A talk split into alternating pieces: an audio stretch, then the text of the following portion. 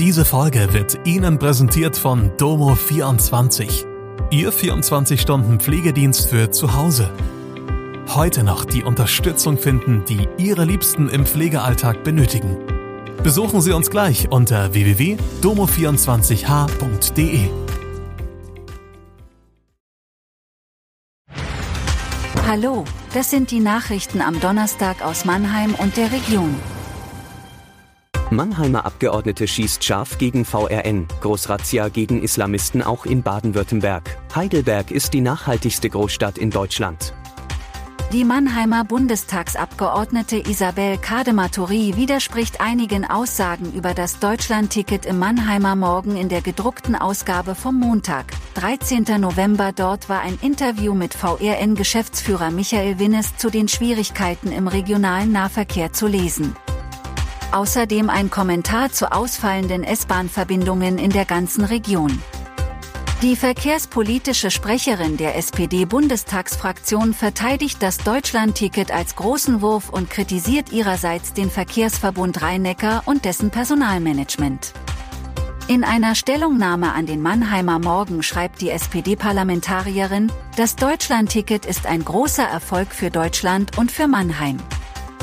Die bundesweiten Verkaufszahlen sprechen für sich. Rund 11 Millionen Kunden haben das Deutschlandticket seit seiner Einführung Anfang Mai 2023 bereits genutzt.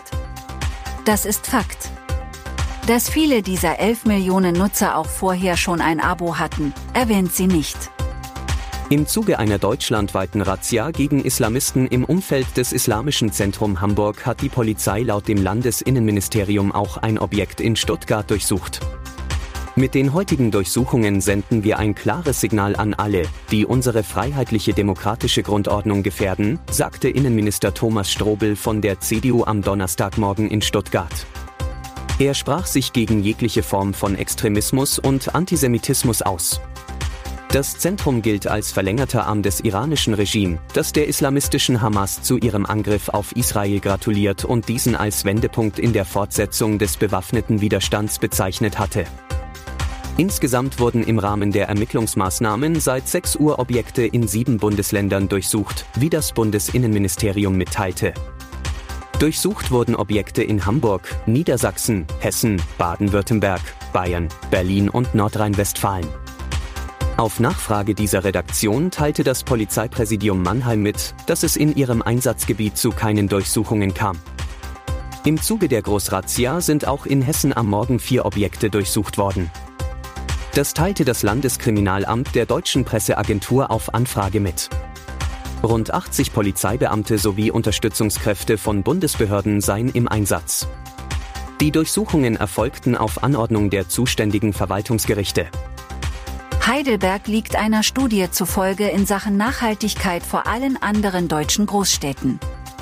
Der Nachhaltigkeitsindex umfasse ökonomische, ökologische und soziale Faktoren, wie aus der am Donnerstag veröffentlichten Untersuchung von IW Consult in Zusammenarbeit mit dem Internetportal Immobilien Scout 24 und der Wirtschaftswoche hervorgeht.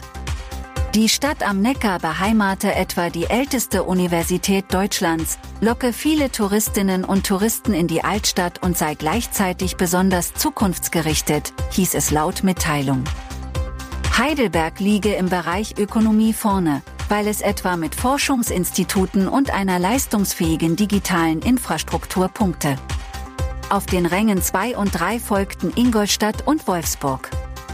In den Top 10 ist Baden-Württemberg mit Ulm, Rang 5, Freiburg, Rang 6, Stuttgart, Rang 8 und Karlsruhe, Rang 9, zudem stark vertreten.